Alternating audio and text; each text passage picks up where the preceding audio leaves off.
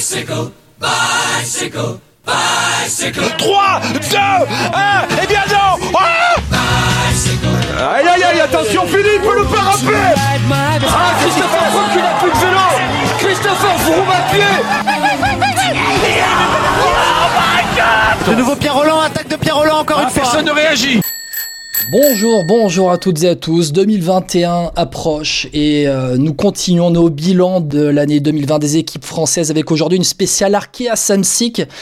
Et l'invité, l'invité, il est là, c'est Arnaud Gérard qui sera avec nous pour cette spéciale Arkea Samsic, directeur sportif. Bonjour Arnaud. Bonjour. Euh, merci, merci Arnaud d'être euh, avec nous, à nos côtés, euh, l'inamovible François-Pierre Noël. Salut à tous, salut Arnaud. Bon, t'es prêt à parler Arkea Samsic, une belle saison Arkea Samsic hein, Ouais, quand même. ont fait vibrer, hein. Bon, surtout au début de l'année, mais aussi après avec euh, un, un revenant, tu vois. Tu sais que j'aime bien Boigny, mais on va en parler tout à l'heure, mais voilà, ça m'a fait plaisir cette année quand même. On va parler de tout ça avec Arnaud qui est avec nous donc pour cette émission.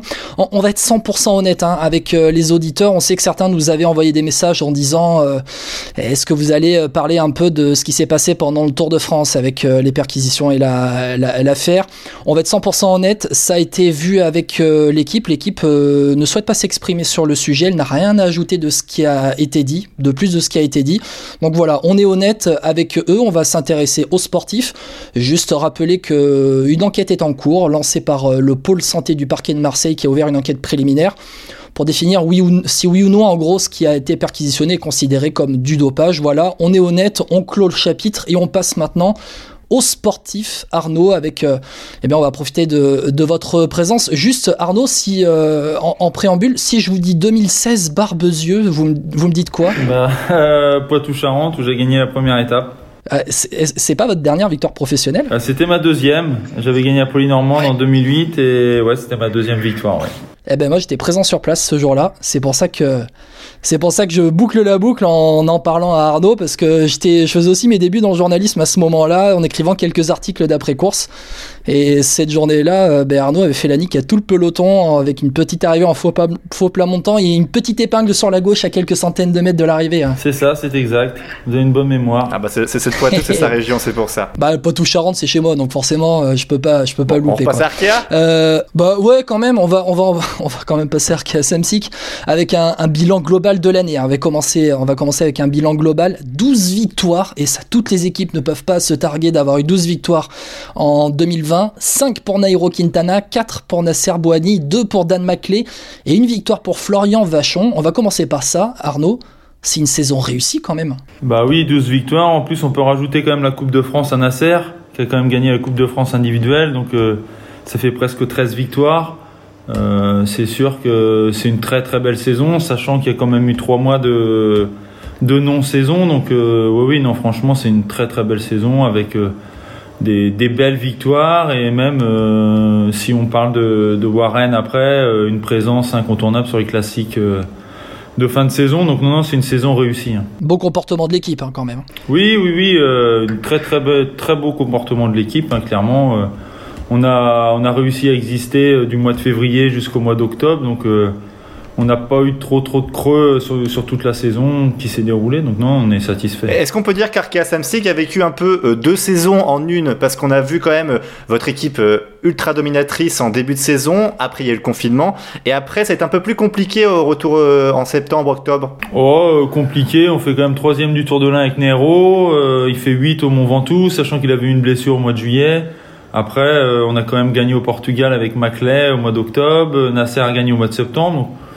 On a peut-être eu un petit peu de mal au mois d'août en victoire, mais en résultat, on était déjà présent. Donc non, je trouve que voilà, fallait pas oublier que les coureurs sortaient de trois mois sans compétition, donc c'était pas c'était pas forcément évident pour tous de renclencher tout de suite, mais je trouve qu'on a une présence plutôt bien lissée sur toute la saison. Bah, Est-ce que c'est parce qu'on n'était pas un peu, euh, je vais pas dire exigeant, mais on n'avait pas envie de voir Quintana peut-être plus haut? Parce que, euh, en, je me rappelle, en mars, on, on se disait Quintana, bah ça y est, euh, futur vainqueur du Tour de France, ou au moins top 3, et au final ça s'est pas passé comme prévu. Bah, c'est sûr, euh, après, Nero Quintana, il va gagner 5 courses, on en veut 6. Euh, Nasser, il en gagne 4, on en veut 8.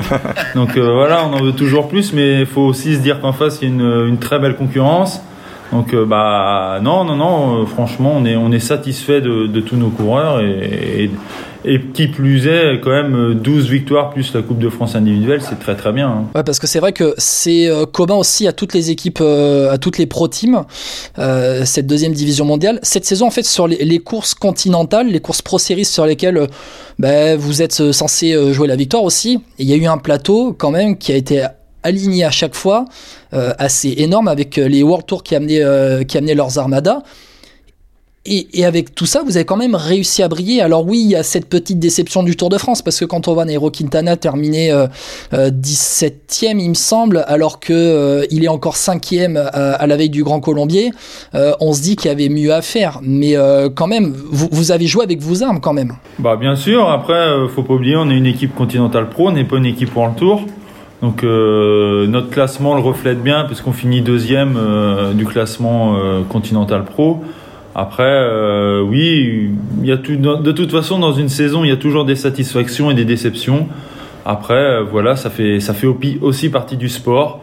On peut pas effectivement être tout le temps bon, donc il faut aussi savoir l'accepter tout simplement. Alors, euh, vous étiez leader du classement Pro Team en mars, il y a eu le confinement, et vous terminez deuxième derrière Alpecin Phoenix. Est-ce que c'est une déception? Bah, notre objectif numéro un était de gagner. Et concrètement, après, on est tombé, euh, on est tombé sur un, sur un comment, un Mathieu Van Der Poel.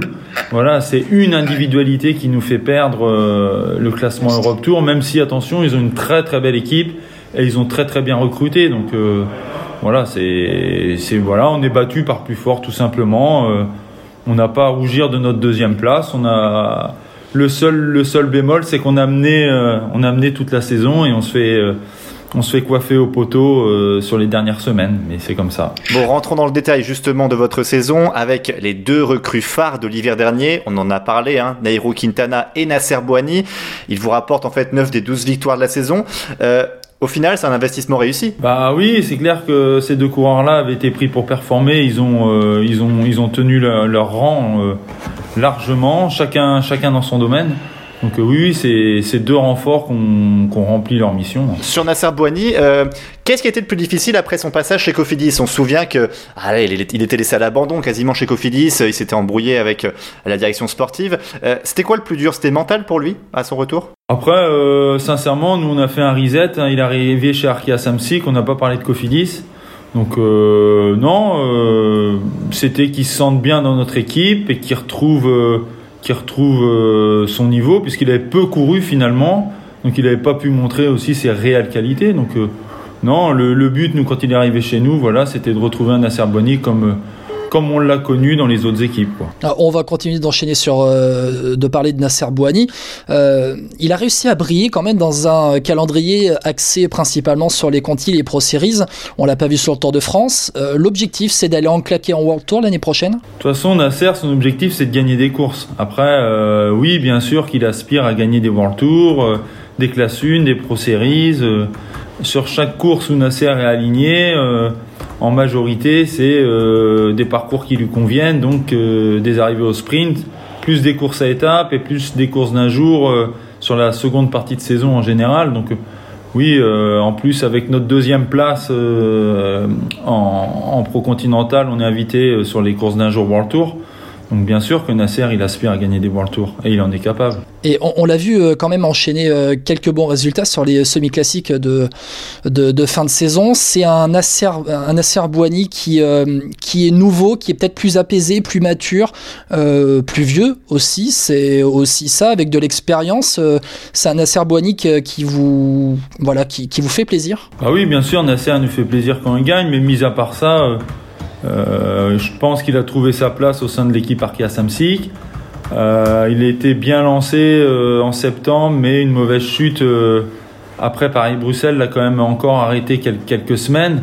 Et je suis persuadé que sans cette chute, il aurait pu aller chercher d'autres victoires, même s'il en a gagné après, mais ça lui a mis un petit coup d'arrêt après, après sa chute à Paris-Bruxelles. Donc non, non, on est vraiment satisfait. Il est, il est fiable et solide. Donc voilà. J'ai envie de dire presque rien à dire sur Nasser, euh, qui continue comme ça et, et il nous fait plaisir et on essaye de, de lui rendre aussi euh, avec une belle équipe autour de lui. Euh, dans la liste des vainqueurs cette saison, on a, on a oublié un nom, c'est Warren Barguil. Euh, mais est-ce qu'on peut vraiment parler de déception pour Warren Barguil cette saison? Parce qu'il a fait quand même des perfs. Euh, deuxième et quatrième des classiques de Romardèche, fin février, début mars. Top 10 à la route d'Occitanie, au Dauphiné aussi en août. Quatorzième sur le Tour de France. Cinquième de la Flèche Wallonne. Neuvième sur Liège-Bastogne-Liège. Euh, Ouais, quand même, c'est costaud. Warren Barguil, il, lui manquait. Ouais, est-ce qu'il a été au service trop au service de Quintana pour pouvoir performer et gagner? Non, je pense pas. Euh, franchement, je trouve que Warren, il a fait une saison vraiment pleine en termes de résultats. Euh, à partir du mois de fin février, début mars, il était déjà euh, sur le podium de, courses Pro Series en France. Après, il est tombé à Paris-Nice, donc il n'avait pas beaucoup de jours de course avant la reprise du confinement.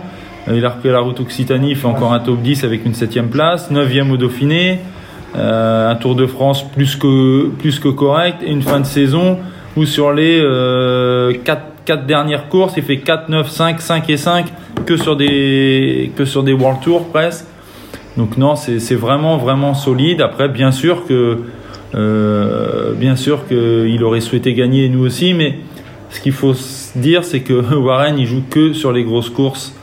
Donc bon, c'est plus compliqué de gagner aussi. quoi. Est-ce que ce sera son prochain objectif du coup à Warren Barguil? Parce qu'à une époque, on s'imaginait Warren Barguil euh, aller sur le podium du Tour de France. Est-ce qu'il va pas changer en devenant un peu ce, ce chasseur d'étapes et aussi euh, ce chasseur de classiques Bien sûr que ça va, ça va rentrer dans, dans son programme les classiques. Après, euh, je suis persuadé aussi qu'il est capable de briller sur le Tour de France. Donc les, les, deux, les deux sont compatibles quand les classiques ardennaises sont au mois d'avril et le Tour de France au mois de juillet. Est-ce que, est que l'arrivée d'un Nairo Quintana, ça ne peut pas euh, dégager un peu de pression à Warren? Euh, Ça peut pas lui euh, permettre de dire je suis pas le seul leader? Oui, bah de toute façon, c'est deux coureurs avec, euh, avec de grosses capacités. Ils ont tous les deux envie de briller. Donc bah peut-être que au, au, fond de lui, ça lui décharge une pression. Peut-être pas. Peut-être que ça, ça le motive aussi encore plus. Donc euh, je suis persuadé que deux champions ensemble, ça peut que les aider l'un comme l'autre et les tirer vers le haut en fait. Très bien. Arnaud, on vient de parler de 2020, euh, une belle année pour vous. On espère que 2021 sera euh, plus, euh, plus beau, on espère quand même. On, va parler de trois recrues, trois recrues seulement. Euh, un espoir estonien qui s'appelle Marcus Pajur, alors Marcus Pajur, j'ai peut-être pas le bon accent. Un nouveau Colombien dans l'équipe, Miguel Eduardo Flores, et un sprinter belge, Amaury Capio, bien connu en continental. Vous êtes à la recherche d'une stabilité pour l'année prochaine. 2020 vous a convaincu, 2021 on fait juste quelques retouches mais pas de gros changements. Oui, c'est ça en fait. Euh, tout a bien fonctionné en 2020. Après, on a renforcé euh, le pôle classique flandrienne avec Amaury Capio, où euh, voilà, c'est un coureur qui est capable de briller, de faire 3 d'un classement général du, Tour de Wallonie, d'aller faire de très belles places sur des courses comme le Tour du Luxembourg. C'est c'est pas qu'un sprinter, c'est plus un coureur de classique. Et on voulait vraiment renforcer ce pôle, euh, ce pôle classique flandrienne avec euh, Bram Weltens, euh, Christophe Knopp. Euh, voilà, on a, on a quand même des coureurs, euh, des très bons coureurs pour ces classiques et il faut être performant sur ces courses-là pour, euh, pour marquer des points euh, pour le classement euh, UCI Europe Tour. Est-ce qu'on pourrait voir Amaury Capio euh, aider Nasser Bouani au sprint dans le train? Oui, certainement. Après, euh, tous les programmes de course sont pas encore définis. Après, Amaury est quand même des- destiné plus aux courses d'un jour en Belgique que peut-être d'intégrer un train de, de, de sprinter. On l'a aussi pris pour qu'il performe chez nous, pas que pour être lanceur de Nasser Bouani. C'est quoi votre objectif principal pour l'an prochain? C'est évidemment, j'imagine, la, la victoire en Pro Series, non? Oui, bah bien sûr que si on peut éventuellement euh, gagner ce, ce classement, ça nous ouvre beaucoup de portes pour, euh, pour les invitations. On est invité sur toutes les courses World Tour, donc ce qui veut dire trois grands tours. Donc euh, c'est vrai que ça peut être confortable, hein, mais après il va falloir se battre euh, avec d'autres équipes qui se sont renforcées aussi, qui sont motivées par ce classement. Donc voilà, on n'est pas les seuls. hein. Cette année on fait deuxième, c'est c'est Alpe 5 qui a, qui a gagné, donc c'est c'est eux qui auront la pression aussi pour e- essayer de regagner une seconde année consécutive. Après, après, faut dire quand même que vous avez pas de chance parce que face à vous, chez Alpecin, il y a le monstre, quoi. Il y a Van Der Poel. Alors lui, il va vous rapporter je ne sais combien de points. Enfin, il va rapporter à Alpecin et non pas à vous, malheureusement, je ne sais combien de points dans la saison. Donc pour aller décrocher cette première place en Pro Series, il va falloir se lever très tôt et prendre les points très tôt quand même, hein, Arnaud. Ah bah oui, euh, oui, oui, il va falloir se lever, euh, se lever tôt. Mais attention, on a de très bons coureurs aussi sur les sur les courses euh, par étapes, euh, sur les courses d'un jour. Donc, bien sûr que euh, le classement n'est pas gagné, mais on part pas non plus battu. voilà, on va se donner les moyens pour essayer d'aller chercher, d'aller chercher le, la première place. Après, bien sûr qu'il y aura match, bien sûr qu'il euh, va falloir se battre jusqu'au bout et toutes les courses seront importantes. Arnaud euh, Gérard, dernière question, très simple. Euh, imaginons l'an prochain, tout se passe bien pour vous, vous êtes invité là où vous le souhaitez. Vous préférez quoi? Une victoire de, sur Milan-San Remo pour Nasser Boigny ou la victoire sur le prochain Tour de France avec Quintana? Oh, la question oh, Cette question, j'y crois pas. Arnaud? Bah, dans l'idéal, les deux. faut, faut, faire, ah bah faut faire un choix. Faut faire un choix. Euh, honnêtement, c'est vraiment vraiment difficile.